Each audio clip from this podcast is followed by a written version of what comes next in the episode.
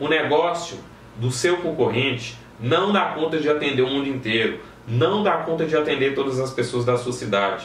Essa é a segunda razão pela qual você não precisa mais ficar preocupado com isso, tá? Não precisa ficar preocupado com vida de concorrente, com como está a concorrência do seu lado, tá? O negócio dele não, não dá conta de atender todos os clientes que sua cidade tem. Eu tenho certeza, a não ser que sua cidade seja um cubículo de pouquíssimas pessoas Tá? Aí você precisa de fato de estratégia bem avançada e quiçá mudar de sua cidade e ir para outro lugar.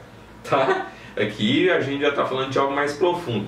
Então, são dois motivos que, se você entender, vai mudar a sua vida.